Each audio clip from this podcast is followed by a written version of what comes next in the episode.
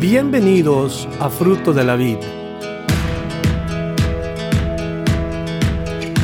Nuestro deseo es presentarle la palabra de Dios de una manera sistemática, con el fin de que usted aprenda, conozca y crezca en su relación personal con Dios.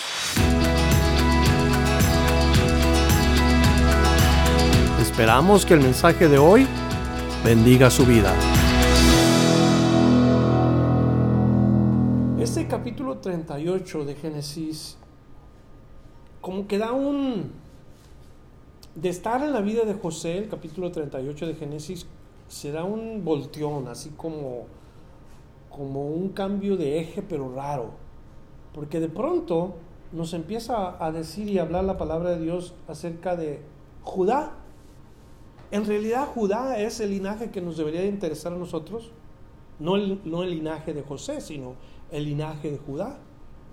Claro, también es hijo José de Jacob y Judá, hijos de, Jacob, pero en sí, en sí, este es el linaje que nosotros debemos de estar ah, tratando de estudiar, tratando de aprender. Así es de que mi oración es que en este día, esta noche, podamos aprender alguna que otra aplicación, eh, algún, otro, que otro principio para nuestro caminar con Cristo. Así es de que juntos Oramos y le pedimos a Dios su bendición sobre su palabra, por favor. Padre, te pedimos que tu palabra hoy nos hable a nuestro corazón individualmente, nos deje bien claro lo que tú nos quieres decir hoy y pedimos que tu espíritu se manifieste en nuestra vida. No queremos solamente experimentar lo emocional, sino queremos un cambio radical en nuestro corazón, Señor. Como tus hijos queremos representarte en este mundo adecuadamente y si hemos caído ah, en pecado, si hemos pecado contra ti o contra el prójimo, Señor, te pedimos por los méritos de Cristo que tú nos limpies nuestro corazón y nos perdones y nos des una nueva oportunidad. Gracias por esta noche que estamos juntos. Pedimos tu bendición entonces en el nombre de Jesucristo y todos podemos responder amén. Verso 1, Génesis 38. Aconteció en aquel tiempo que Judá se apartó de sus hermanos y se fue a un varón adulamita que se llamaba Ira. Vámonos ahora entonces con los hermanos de José. Estuvimos viendo el capítulo 36, capítulo 37 acerca de José. Ahora se nos relata de Judá. A estas alturas Judá es soltero, no tiene familia y al principio tal parecería que se iba a quedar solo pero es importante notar las cosas que acontecen en su vida. Tienen enseñanza, tienen aplicación. El hecho de que se aparte de sus hermanos, parece ser que Dios así trabaja con nosotros. A veces nos pide que nos separemos, que tengamos una separación entre o con la gente con la que nos asociamos, porque a veces somos muy confiados de la gente. Y nuestra tendencia es en confiar en ellos. Dios dice, o más bien Dios prepara a Judá para que se separe de sus hermanos, porque Dios quiere que Judá aprenda a depender de Él, no de los suyos. En nuestro caminar, en alguna etapa de nuestra vida, Dios nos tuvo que mover.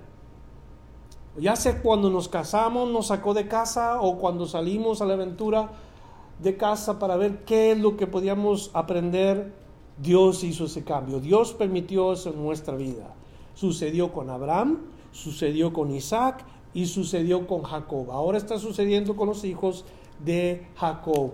Podemos decir que Dios nos quiere engrandecer siempre y cuando nosotros aprendamos a depender de Él. Podemos decir que para fin de que Dios nos engrandezca, tiene que haber una separación. Y es importante aprender a confiar en Él. Entonces Judá se mueve y se hace un amigo, un adulamita con el que aparentemente vive, no en su casa quizás, pero en el vecindario donde llegó Judá. ¿Hasta qué? Hasta que se encuentra con la mujer con la cual empieza su familia. Como les digo, tal parece que así hace las cosas Dios. en la vida de los hombres. Versículo 2 nos dice, y vio allí Judá la hija de un hombre cananeo, el cual se llamaba Sua, y la tomó y se llegó a ella. Y ay Señor, yo no sé por qué nosotros los hombres somos tan, pero tan rebeldes y tan desobedientes. Una mujer cananea. Esto fue lo que Abraham quiso evitar a sus descendientes desde el principio. Abraham le dijo a su siervo Eliezer, júrame que no vas a ir a agarrar hijas de los cananeos para mi hijo Isaac. Júrame que no vas a ir a buscarle una mujer de este tipo. Y Eliezer juró el no tomar una mujer para Isaac, hijo de Abraham, y se fue a la casa de su padre, y ahí fue donde encontró a la mujer de Isaac. Pero ¿qué tenemos ahora con los hijos de Jacob? Es exactamente lo que Abraham no quería que hicieran, lo que están haciendo ahora los descendientes de Jacob. Una mujer cananea. La advertencia nuevamente, nosotros los padres, que debemos de darle a nuestros hijos acerca del yugo desigual. Eviten problemas a sus hijos educándolos acerca de este principio bíblico. El por qué no entrar con yugo desigual. La palabra de Dios aconseja a los hijos que no decidan hacer eso en su vida por el bien de ellos. Que hagan vida con personas que crean en Dios. Que hagan vida con personas de fe. Que aman a Dios. Que temen a Dios. Eso es el principio que Abraham quería para sus descendientes. Y miren lo que está pasando ahora con Judá. Tomar una hija de los cananeos. ¿Qué iba a suceder? Que iban a ser víctimas o iban a ser más bien afectados negativamente en todos los aspectos. En el aspecto religioso, en el aspecto de la vida social, iban a ser afectados y se iban a alejar de Jehová por haberse metido con esta gente. Es exactamente lo que nosotros queremos enseñarle a nuestros hijos o a nuestros descendientes. Descendientes, busquen hombres, busquen mujeres de fe. Padres que están aquí. Esa debe ser la instrucción.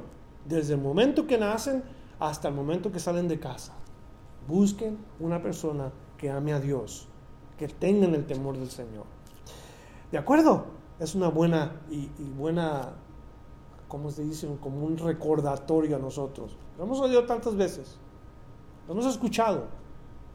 Quizá lo has escuchado como padre o quizá lo has escuchado como hijo. De los dos, o para los dos tipos de personas, es importante.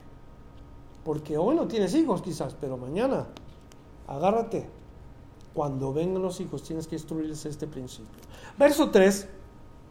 Y ella, hablando de la cananea, concibió y dio a luz un hijo y llamó su nombre Er. Verso 4, conoció otra vez y dio a luz un hijo y llamó su nombre Onán. Verso 5, y volvió a concebir y dio a luz un hijo y llamó su nombre Sela. Y estaban en Kesib cuando lo dio a luz. A estos tres les vamos a llamar el bueno, el malo y el feo. Y hay una razón por la cual yo les voy a llamar el bueno, el malo y el feo. Er, Onan y Sela. Usted puede decir, pues vamos a ponerle otro nombre. Los tres chiflados. O los tres amigos. O vamos a ponerle algo para tratar de distinguirlos el uno del otro. Y la Biblia nos dice bien claro a nosotros lo que está pasando en estos momentos en la vida de cada uno de estos tres. No tenemos que ponerles nombres ni tenemos que tener una historia inventada para saber qué están haciendo estos.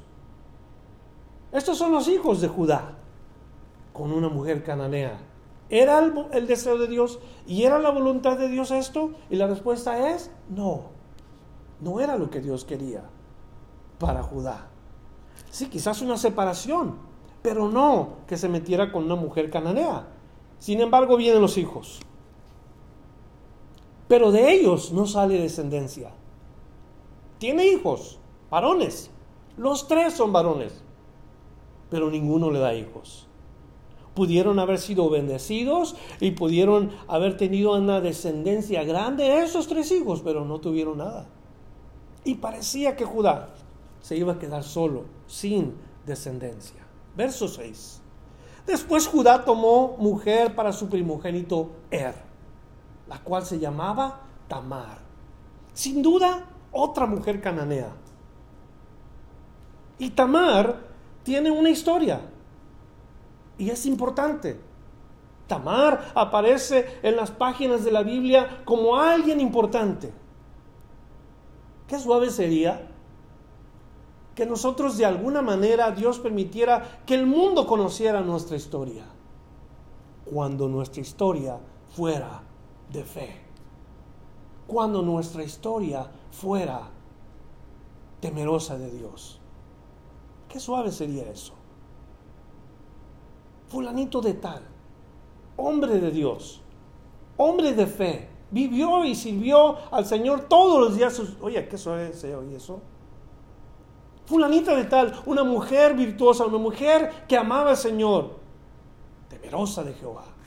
Eso suena fantástico, ¿no cree? Sería lo ideal, pero escúcheme. En estos versículos que vamos a ver nosotros, vamos a poder ver la gracia de Dios. De que no hay ninguno bueno. No hay nadie bueno en este mundo. Solamente Dios es bueno. ¿Cuántos están de acuerdo con eso? Y a pesar de que no hay nadie bueno, Dios todavía demuestra su gracia para los hombres. Fíjese nada más. Y Tamar es un ejemplo. Judá es otro ejemplo.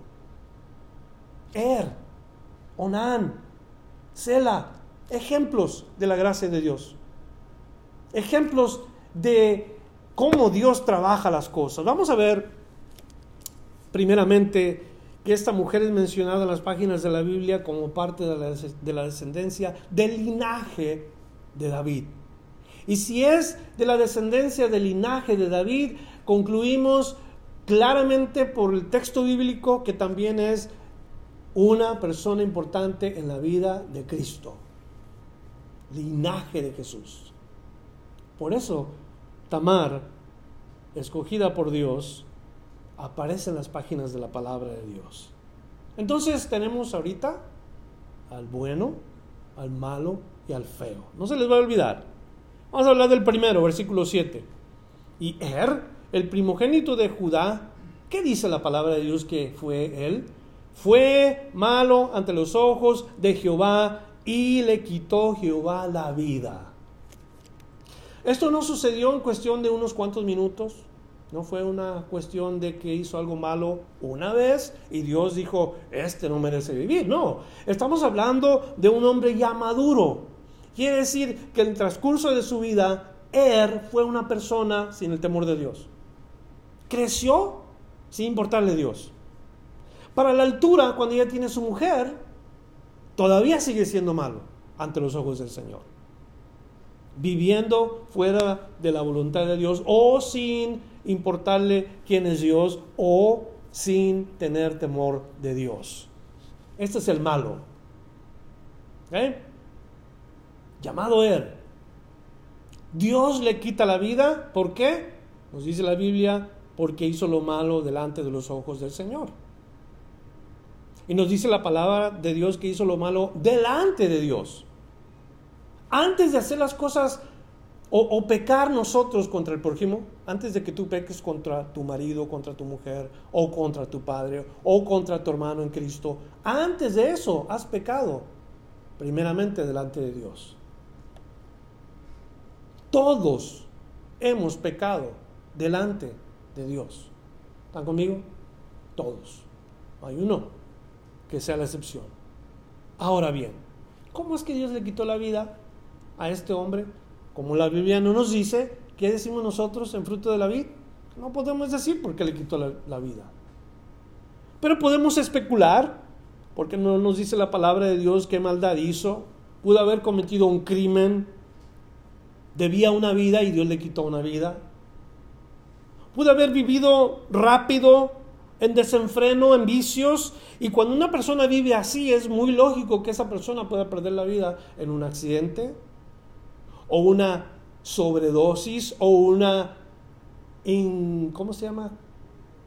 Mm, Congestión alcohólica. O algún, algún tipo de práctica fuera de lugar que le quitó la vida. Todo eso puede ser posible, porque todo eso sucede todos los días con la gente que vive así. Por eso nosotros debemos de apartarnos del estilo de vida del viejo hombre y vivir el nuevo estilo de vida del que está vestido a la imagen de Cristo, el nuevo hombre.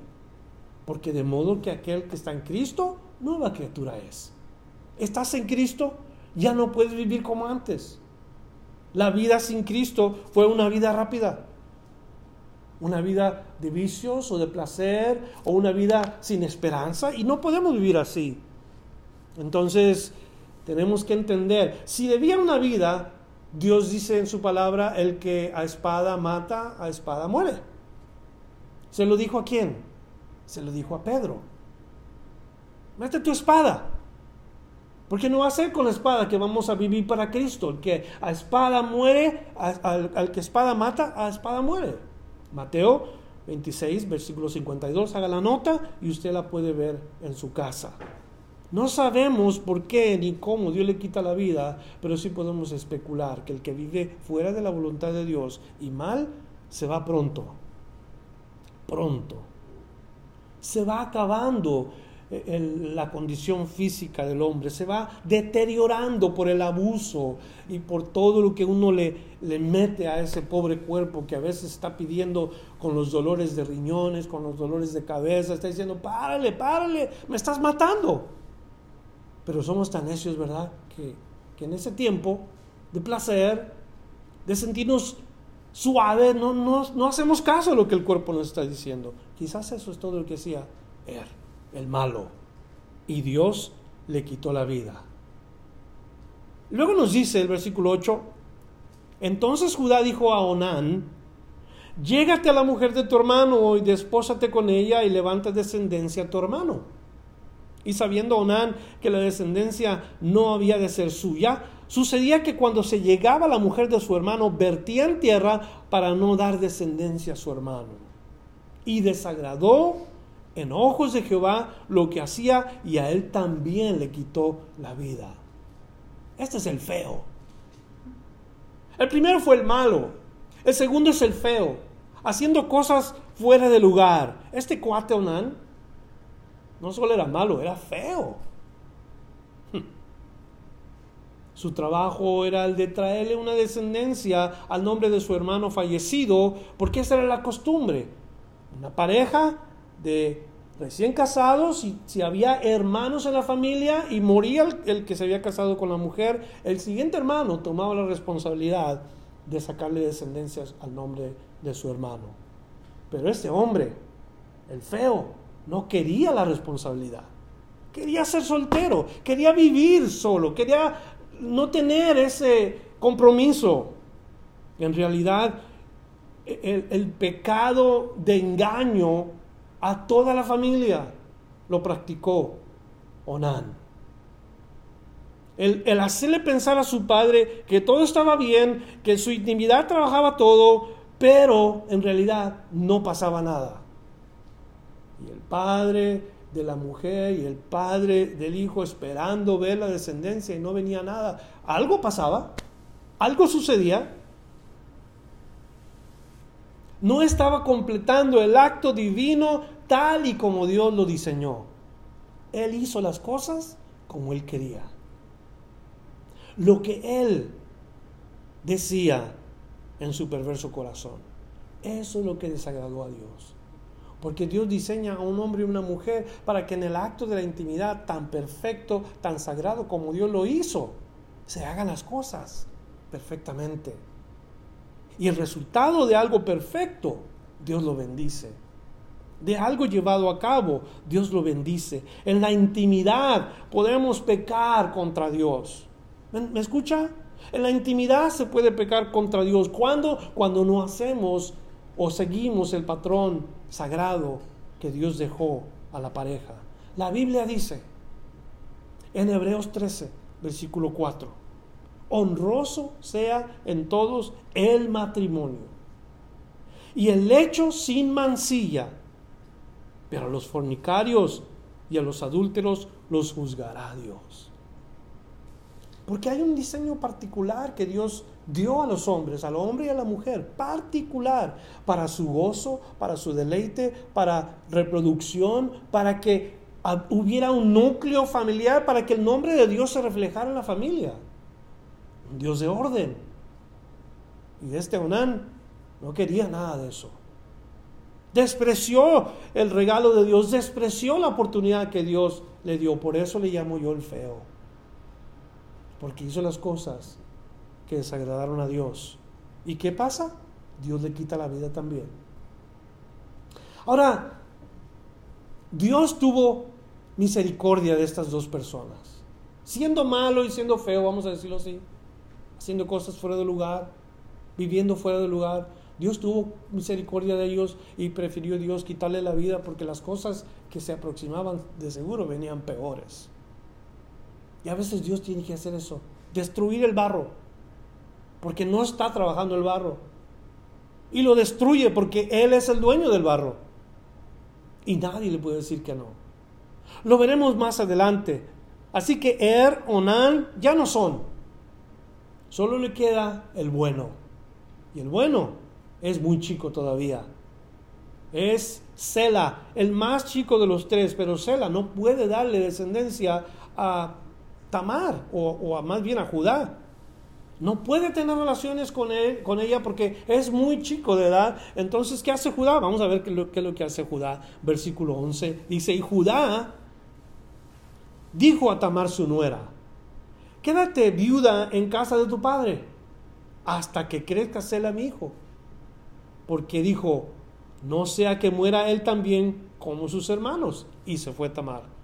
Quizás en la mente de Judá estaba pensando, esta mujer o algo les está haciendo a mis hijos, mejor sabes qué, vete a la casa de tu papá, espérate cuando crezca mi hijo. Pero en sí, en realidad, Judá no le quiere dar a Sela. Tamar es peligrosa, según la opinión de Judá. Es la viuda negra. Y dice, no, no, eh, mi hijo está muy chico, mejor, mira, vete a la casa de tu padre y yo te diré cuándo. Ah, tenemos que entender algo en la cultura. El suegro o el papá de los, de los que iban a levantar descendencia eran los que tenían autoridad sobre la mujer que quedaba viuda. Ella no se podía solamente casar porque sí. Era el suegro el que decidía cuándo y con quién se casara. Óigame, qué costumbres. Entonces en, su corazón y en su mente, Judá pensó que Tamar estaba haciendo algo con sus hijos. Entonces se va y estuvo en casa de su padre, versículo 12, pasaron muchos días. Cuando la palabra de Dios dice muchos días, quiere decir muchos años. Muchos años pasaron. Y murió la hija de Sua. O sea que parece ser que Judá tuvo también una hija, una mujercita. Murió la hija de su mujer de Judá. Después Judá se consoló y subía a los trasquiladores de sus ovejas en Timnat, él y su amigo Ira, el Dulamita. Se fija que no habla ah, absolutamente nada de que Sela estaba preguntándole cuándo me voy a casar, nada, ¿verdad? O sea, no dice nada. Pero parece ser que Sela ya tiene una edad adecuada como para ser una familia. ¿Sería temor que tuvo Judá el no darle a Tamar, a su hijo Sela? Porque la vida para Judá hasta este punto ha sido desagradable. Cuatro hijos, tres hijos muertos y uno que no le da descendencia. Er muerto, Orán muerto, ahora su hija muerta, así que Judá queda prácticamente como, como con un solo hijo. Manda su nuera su la casa de su padre. Y, la verdad que en ocasiones la vida nos trata así con dureza. Muertes, tragedias, situaciones difíciles, adversas. Piensa uno que todo el mundo está en contra de uno, que todo se va a caer encima de uno, las tribulaciones, las pruebas. Y la verdad, en este caso no es cuestión de suerte o mala suerte, se puede decir, o casualidades. En este punto, más bien, Dios permite estas tribulaciones porque tiene un plan para Judá.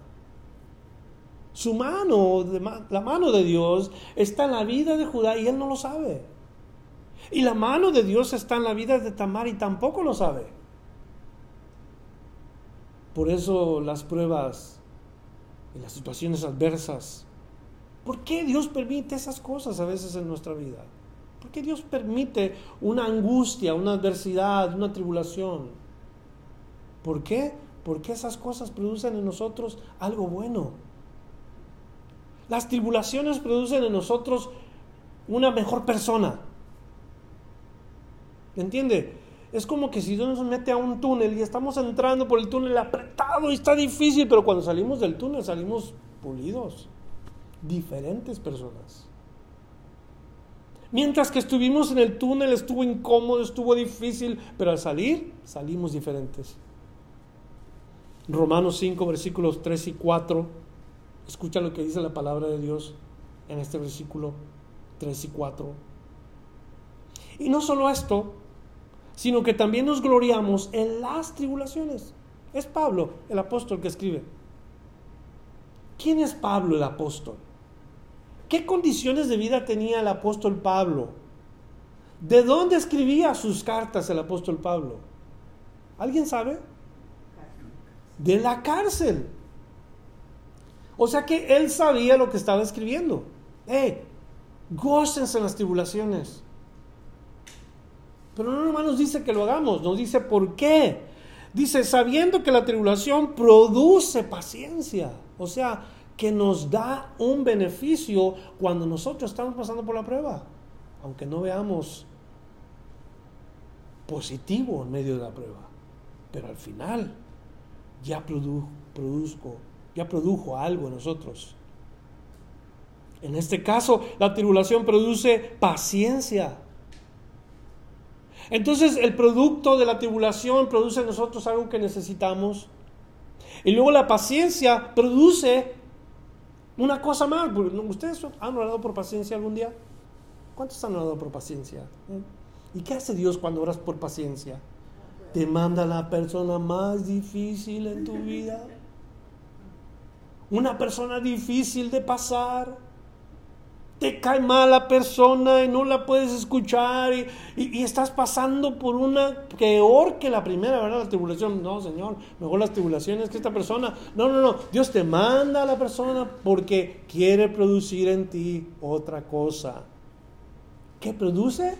Esperanza. Qué bueno el Señor cuando hace esto. Entonces Dios produce en nosotros a través de las tribulaciones cosas buenas. Así es de que si ustedes quieren que Dios los madure, agárrense. Tribulación para Judá, muertes, hijos muertos, hija muerta, pero las cosas siguen. Vamos a ver. Santiago nos dice de esta manera, hermanos míos, tened por sumo gozo cuando os halléis en diversas pruebas sabiendo que la prueba de vuestra fe produce paciencia, mas tenga la paciencia su obra completa para que seáis perfectos y cabales sin que os falte cosa alguna. ¿Saben quién es este hombre? Este hombre, su testimonio es que fue quemado vivo. Santiago. Y por su testimonio, el que lo llevaba al lugar donde lo quemaron, se convirtió a Cristo aguantó la prueba.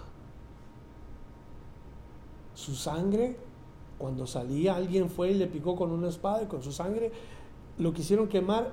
Dice la Biblia, dice la Biblia, dice el libro de Francis Book of Martyrs, algo así se llama, los, el libro de los mártires, que su sangre apagó el fuego el día que lo quisieron quemar. Y ese hombre que se convirtió, se convirtió a Cristo. Óigame, los que hablan de esto lo dicen por algo si este es el Santiago que nosotros creemos que se fue. Tengan por sumo gozo cuando se encuentren en diversas pruebas. Ya sabemos por qué, ¿verdad? Porque la prueba produce paciencia y la paciencia produce esperanza. Dios quiera que entendamos esto. Verso 3 de Santiago 1 nos dice, sabiendo que la prueba de vuestra fe produce paciencia. Más tenga la paciencia su obra, completa para que seáis perfectos y cabales, maduros y completos, sin que os falte cosa alguna. Ese es el tipo de cristianos que nosotros queremos ser. Perfectos y cabales. Así decimos en Colombia, cabales, completos, maduros. Porque eso es lo que Dios quiere. Así es de que está pasando por la prueba, mueren los hijos y luego el versículo 13 nos cambia otra vez la historia, como que es un, motor que va ah, junto con la transmisión cambiando de ejes, primera velocidad, segunda velocidad, ahorita ya vamos en la cuarta, la quinta. Y mira lo que dice el verso 13, fue dado aviso a Tamar, diciendo, y aquí tu suegro sube a Timnat a trasquilar sus ovejas. Ocupado en sus negocios, a pesar de las circunstancias. Verso 14, entonces se quitó ella los vestidos de su viudez. ¿Por cuántos años estuvo así? ¿Quién sabe? Pero imagínense qué triste que esta mujer tuvo que esperar y esperar y esperar y esperar, esperar y esperar y esperar y esperar hasta que el suegro se le antojara. Vestida de silicio ¿Cuál es la costumbre de la, del luto? Nosotros, ¿qué color usamos? Negro. Con razón le decían la viuda negra. Vestida de negro, sin marido, sin hijos, como quien dice era una mujer maldecida. Porque en esa costumbre eso pensaban. Entonces ella se quita los, los vestidos de viudez y se cubrió con un velo. Cuando se cubre con un velo, habla del rostro. Y se enrebosó no era hispana, no era de México, ella nomás se puso un rebozo, costumbre de esos lugares, y se puso a la entrada de Enaim junto al camino de Timnad. O sea, se paró en un lugar específico donde toda la gente entra, porque esa es una entrada de la ciudad. Ahí fue y se paró, porque tenía, o porque veía que había crecido Sela. O sea, cuando ella va, sin duda, Judá pasa con su hijo y lo ve y dice, este ya, ya está maduro, este ya, ya está bien para casarse. ¿Qué le pasa a mi suegro? Pero ¿qué es lo que pasa? Y ella no era dada a él por mujer. Verso 15, y la vio Judá y la tuvo por ramera. La palabra ramera, ya sabemos lo que es, ¿verdad? Una prostituta. Judá la miró y la tuvo por ramera. Ahora necesitamos entender algo. Cuando un hombre mira a una mujer que es prostituta, no nada más un hombre mira a una mujer que es prostituta solamente porque sí. Algo le atrae de esa mujer. El lugar donde esté parada, la manera de vestir. Y como nosotros no tenemos una descripción de cómo es que se vestían las prostitutas, había ciertas cosas que distinguían a este tipo de mujeres. Judá pensó que era una ramera por el lugar donde se, había puesto. No por cómo estaba vestida, porque las mujeres solteras se cubren el rostro. Pero no porque estaba vestida, sino porque estaba en un lugar donde sin duda él ya había visto a alguien más ahí porque ella había cubierto su rostro, nos dice los versículos. Y el contexto nos explica un desarrollo de eventos un poco curiosos. Primeramente tenemos a Judá, que su vida es en realidad sus ovejas, o sea, su negocio, ocupado, yendo para arriba y para abajo, para distraerse por sus tragedias y sus, sus pérdidas, para olvidar todas sus angustias, ocupado, ocupado. ¿Y pasa, no nos pasa así a nosotros? Nos ocupamos en nuestros negocios y andamos para allá y para acá y a veces nos acordamos de Dios. Todo se nos olvida, estamos ocupados. Es más, ya se le había olvidado Cela. Ya está haciéndose viejo Cela. No tiene mujer. Y Tamar sabe que su ex suegro andaba ahí por esos lugares. Y se apresura a encontrarlo para preguntarle, ¿qué pasa? ¿Qué pasó con tu hijo? Tú me dijiste que cuando creciera yo iba a ser su mujer. Ella quería evitar que la, la cultura la tratara como ese tipo de mujeres sin marido y sin hijos.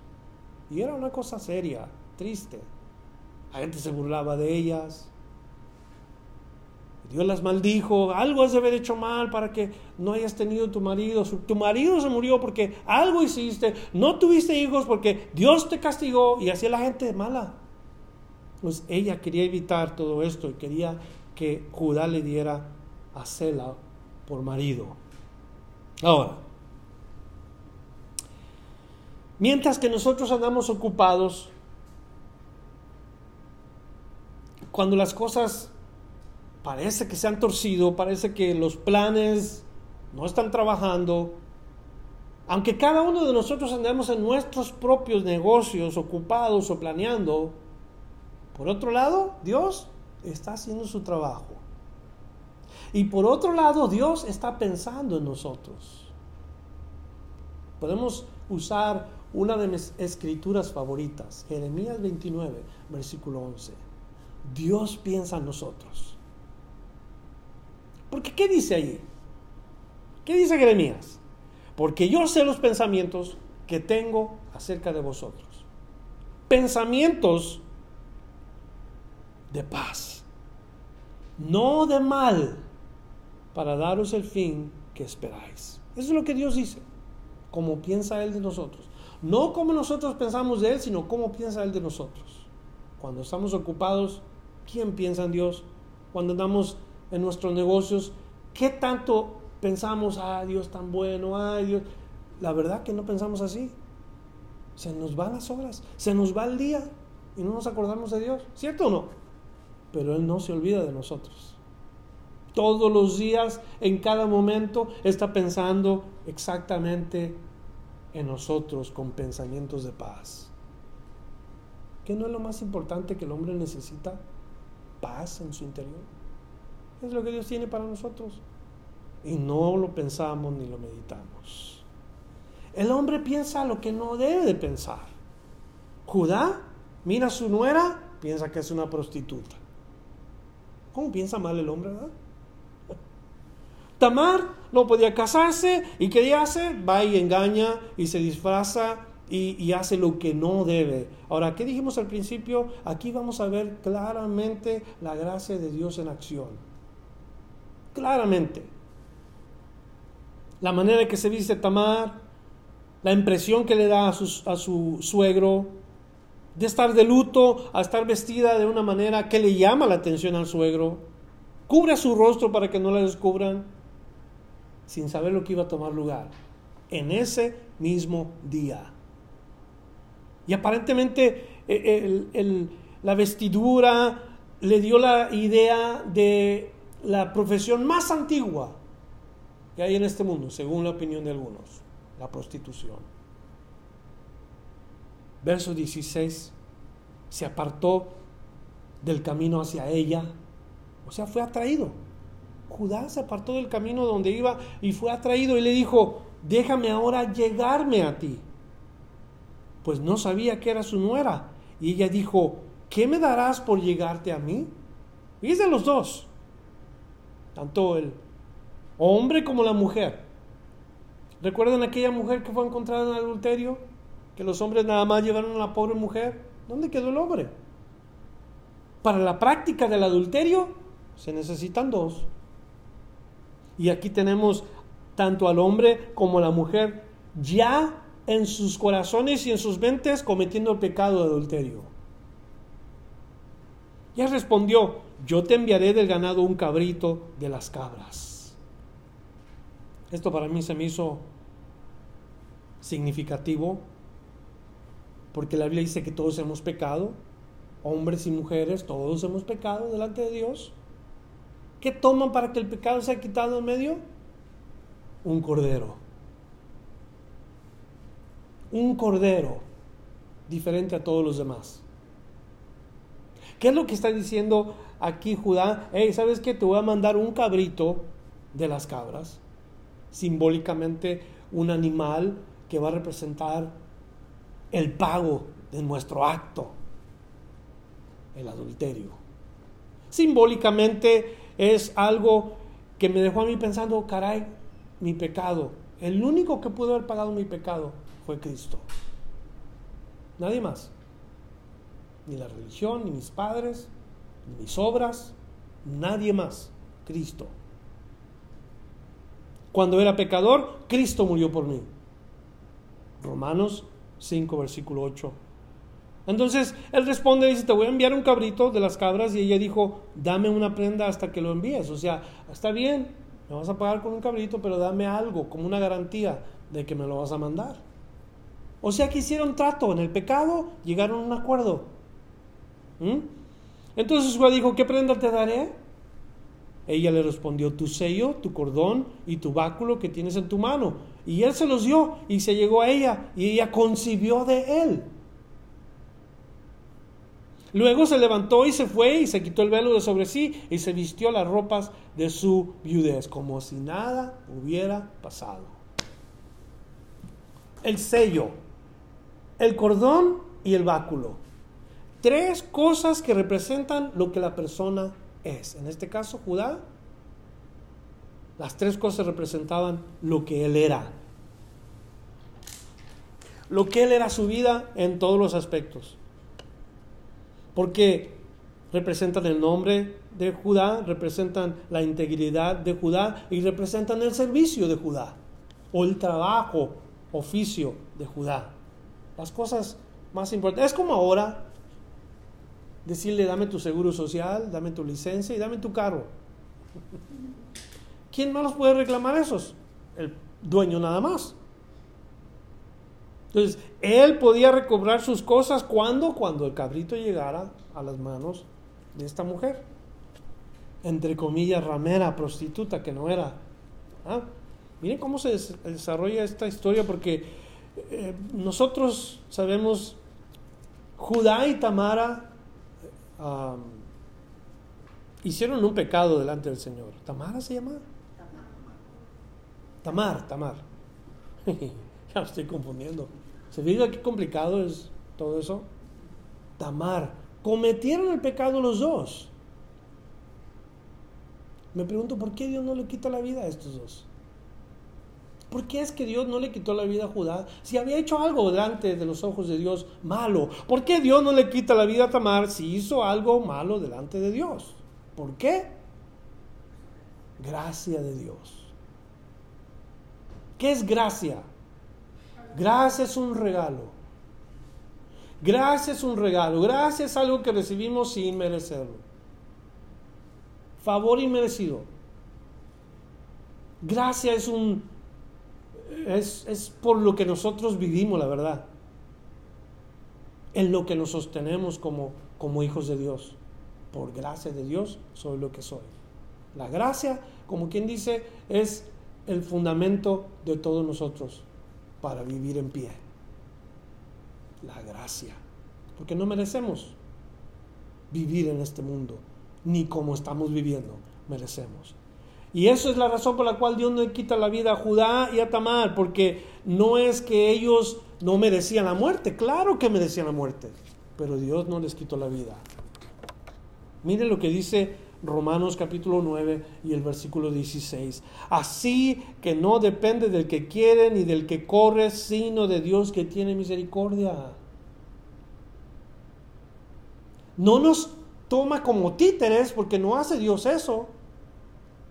Pero Dios nos deja estar en el lugar que estamos y Él convertir, transformar lo que hemos hecho en algo hermoso.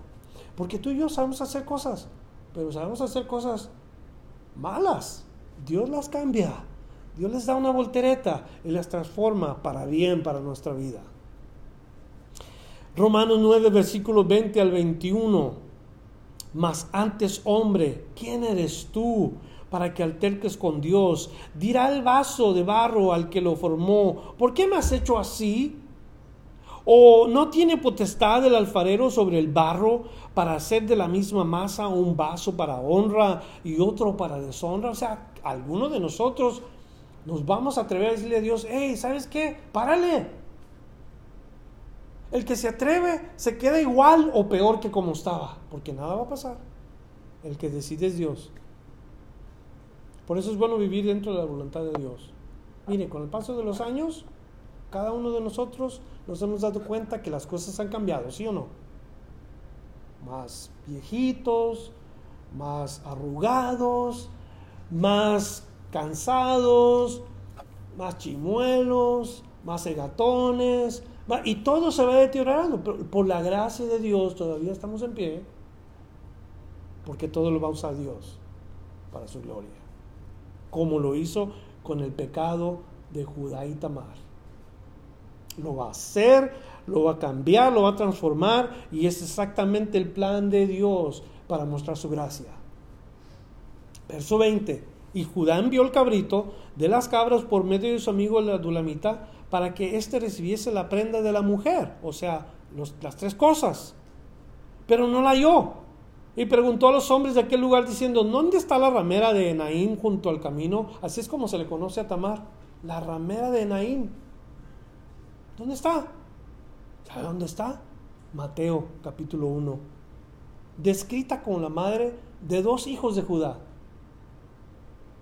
Descendientes de la, escúcheme, híjole, esto se me hace tan bonito, tan impresionante. De estos dos hijos de Tamar, la tribu más grande de Israel, la tribu de Judá. ¿De dónde viene Cristo? El león de la tribu de Judá. Así es como se describe a la tribu de Judá.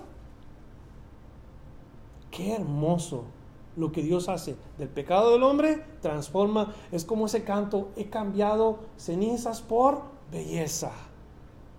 Eso hace Dios contigo y conmigo. Oh, somos basura antes de Cristo, pero después Dios como que convierte nuestra vida en un jardín de flores. Una cosa hermosa. Eso es lo que hace Dios con nosotros. ¿No le alegra eso? ¿No le da gusto eso?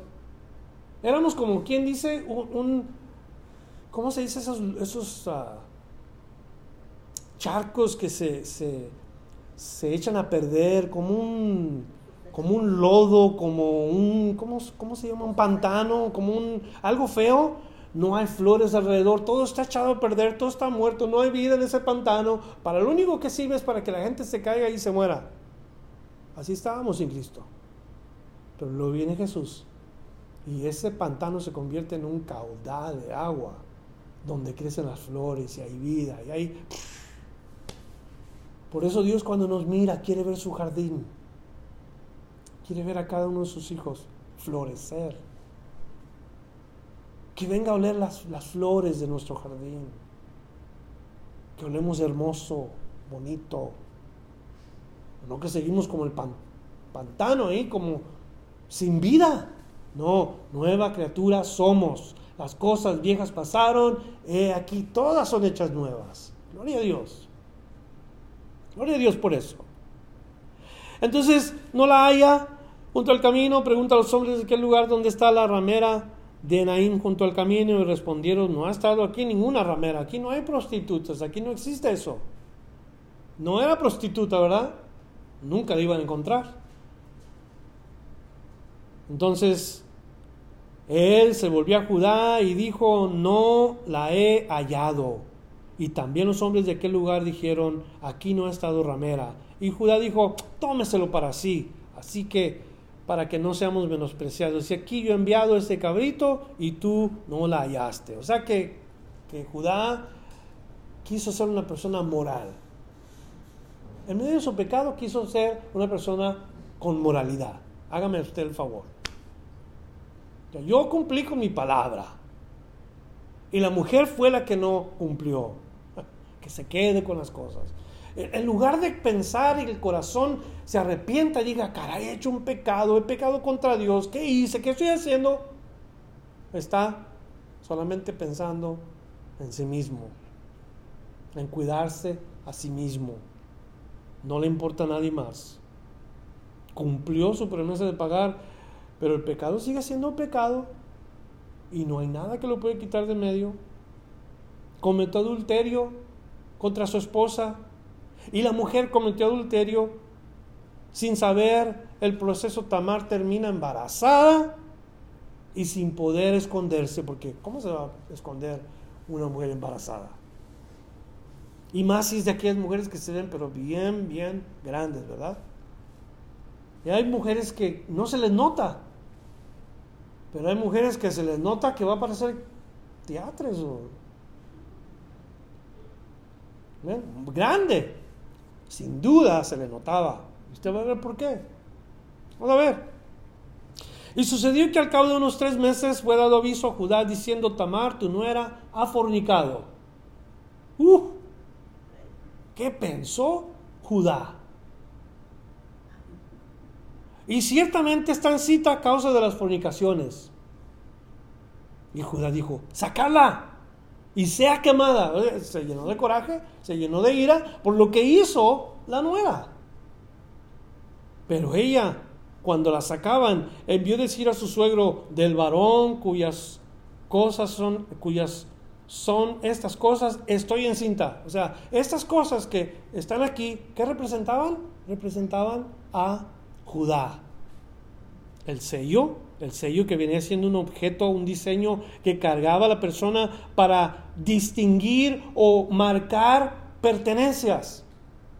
Regularmente traía en su cuello un cordón, que es también una de las cosas que le pidió Tamar. Digo, dame el cordón. venía el sello con el cordón, o a veces se lo ponían en la mano. Y esas son las cosas que distinguían a la persona, sobre todo su bastón o su báculo. ¿Para qué sirve? Ese era para su trabajo, para su oficio. Y él no podía continuar su oficio sin ese artículo. Entonces tuvo que volver a empezar otra vez con esas cosas o aceptar que esas cosas eran de él. Y cuando las ve, reconoce lo que ha hecho. Del varón cuyas son estas cosas estoy encinta.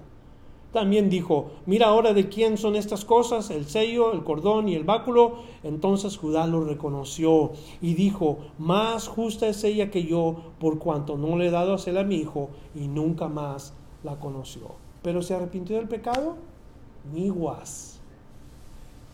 No, el pecado siguió ahí, y el pecado siguió ahí. Entonces, la verdad, hay que evitar el que haya compromiso en nuestra fe o nuestra integridad, el cordón, el báculo o lo que venía siendo el sello, cosas que nos representan a nosotros en estos días, claro que no existen estas cosas ya, pero hay cosas que nos representan a nosotros como hijos de Dios y debemos de conservarlas. La autenticidad, somos hijos de Dios, vivamos como hijos de Dios. La obediencia, vivir en obediencia al Señor.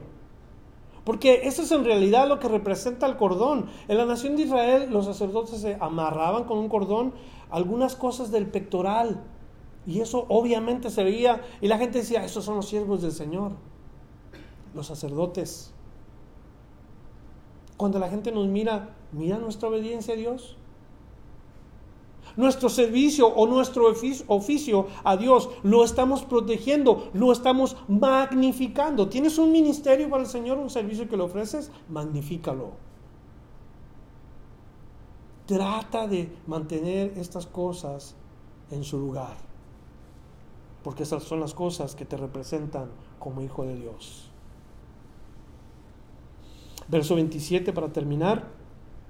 Aconteció que al tiempo de dar a luz, he aquí, había gemelos en su seno. Ya era de familia, porque alguien más tuvo gemelos.